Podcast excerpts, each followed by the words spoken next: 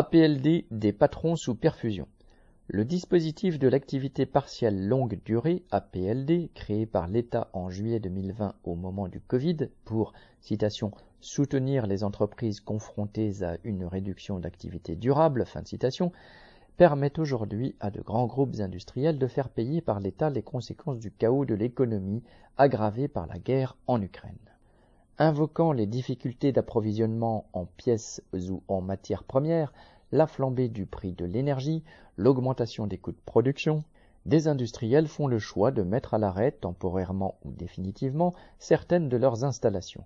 Ainsi, le groupe Duralex a arrêté sa verrerie du Loiret à partir de septembre, au minimum pour la durée de l'hiver. Des industriels dans la chimie, la plasturgie et la métallurgie ont réduit leur production. Sous prétexte d'éviter des licenciements, le dispositif de l'APLD permet à ces capitalistes de se faire rembourser 60% du salaire brut des travailleurs placés en chômage partiel par l'État et l'UNEDIC la PLD est plus souple d'utilisation et plus avantageuse pour les patrons que le système classique du chômage partiel. Ainsi, pendant 36 mois, un employeur peut mettre au chômage ses salariés en CDI, en CDD ou en apprentissage. Cela peut être pendant 40% de leur temps de travail, fractionnable par période à la convenance du patron, quelques jours ou plusieurs semaines. Cela peut concerner un atelier, un service entier, ou seulement quelques travailleurs d'un service, selon les aléas de la production, l'état des commandes ou les retards des livraisons. Un atelier peut recourir à des intérimaires pendant que les travailleurs d'un autre secteur sont au chômage. Prolongé plusieurs fois depuis 2020, les derniers accords signés étant valables jusqu'à la fin 2025, l'APLD est un dispositif en or pour les patrons.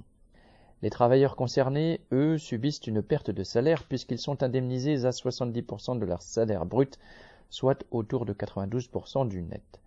Selon les accords, l'indemnité peut être supérieure. Ainsi, chez Domo, ex-branche polyamide de Solvay, ils sont indemnisés à 78% du brut, soit 98% de leur salaire net. Mais ils subissent dans tous les cas une dégradation de leurs conditions de travail et de fortes pressions pour être flexibles et polyvalents. Chez Torai, un plasturgiste japonais installé dans l'Ain, les travailleurs placés en APLD sont susceptibles de revenir à l'usine après un préavis très court. D'autres sont sommés de choisir entre l'APLD, avec perte de salaire, ou leur mutation sur un autre poste.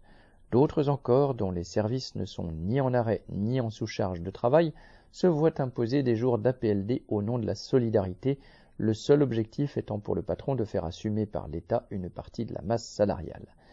Pour les industriels, dont certains sont riches à milliards, l'APLD est magique.